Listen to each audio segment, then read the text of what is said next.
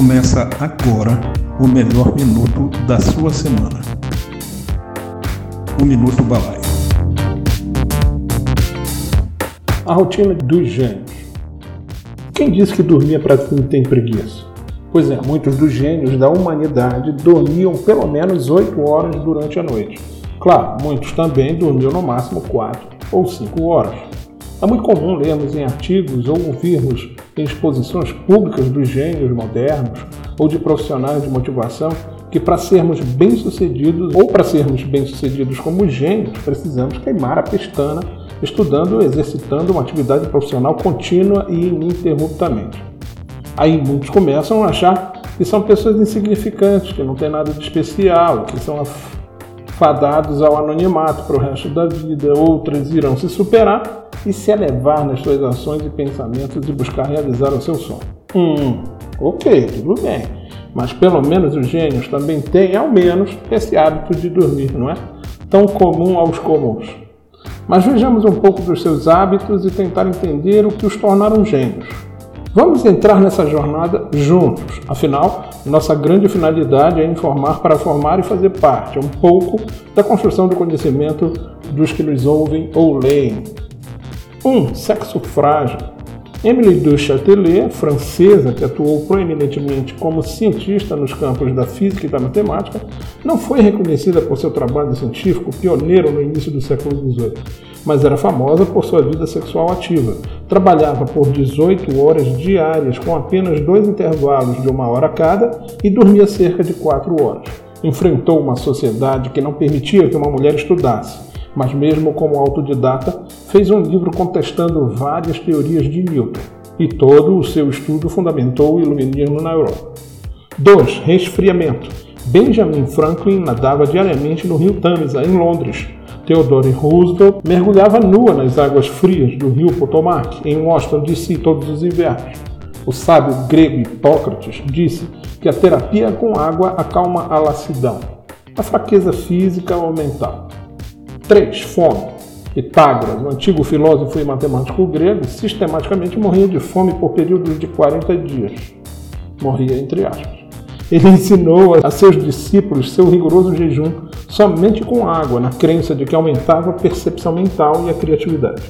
Estudos modernos demonstraram que o jejum aumenta o fator neurotrófico derivado do cérebro, BDNF, que auxilia no funcionamento da memória e pode estimular o crescimento de novas células cerebrais. O estresse agudo causado pelo jejum também faz com que o cérebro libere endorfinas, o que leva a sensações de bem-estar e euforia. 4. Chorar. Se você quer ser tão criativo quanto Steve Jobs, comece a deixar as lágrimas rolarem. A biografia autorizada de Jobs revela que ele chorava incessantemente quando estava frustrado e não conseguia o que queria, mas também chorava de felicidade quando tinha experiências que descreveu como pureza de espírito. O choro reduz o estresse, as lágrimas removem os hormônios que causam estresse e reduzem os níveis de manganês, o que regula o seu humor. A liberação emocional do choro também leva a um equilíbrio mental, uma sensação de calma após a tempestade. 7. Desistência. Ser um desistente não significa que você despreza a educação, ao contrário, você tem uma sede de conhecimento que é prejudicada porque seus objetivos não se alinham com o padrão escolar.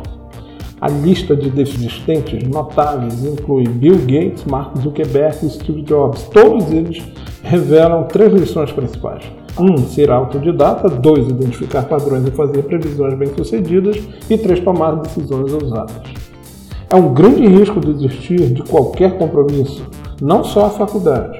Ser um desistente bem-sucedido significa que você estava constantemente treinando sua mente para procurar padrões, para ver a trajetória de vários caminhos e mudar para aquele que mais se alinha com seus objetivos.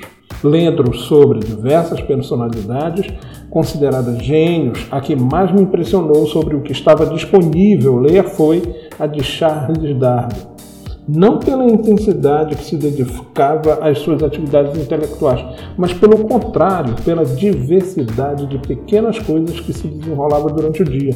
Veja a sua rotina. Iniciava o dia sempre com um passeio matinal, para só então tomar sozinho o seu café da manhã. Em seguida, iniciava sua jornada em seu trabalho, estudos e focava nisso, ininterruptamente, até dar um tempinho lendo correspondência, inclusive pedindo à esposa que lesse as cartas da família. Depois retomava o trabalho antes do almoço, mas antes do almoço também reservava um tempo para passear com Polly, o Fox Terrier do casal. Almoçava e tirava uns minutos para ler o jornal, escrever algumas cartas e dar um cochilo também. Depois disso, mais uma caminhada para acordar, desenrolava algumas pendências do trabalho, arrumava o seu gabinete e tirava mais um tempo para ociosidade e preguiça, descansando e ouvindo Emma, a mulher, lhe lia algum romance. À noite, Darren comia um ovo acompanhado por chá, jogava gamão com Emma e lia livros científicos, até adormecer de novo. O poeta, filósofo e naturalista, grande figura do século XIX, tinha o hábito de, já deitado, ir pensando em maneiras de resolver problemas que seriam resolvidos no dia seguinte. Comente no artigo quais os hábitos que você tem e que eventualmente você sabe que é de um gênio. Diga qual é o gênio, fale para a gente. Mas se preferir, passa na nossa agência Balaio da Criação e venha tomar um cafezinho com a gente. Sou João Quizão, senhor da busca, a voz do podcast Pode Aí e do Minuto B da Balaio da Criação. Participe de nossas redes sociais, comente, compartilhe ou sugira um assunto que você deseja ouvir aqui conosco. Até nosso próximo episódio. Bye bye. Balaio da Criação. Somos uma agência especializada em marketing digital.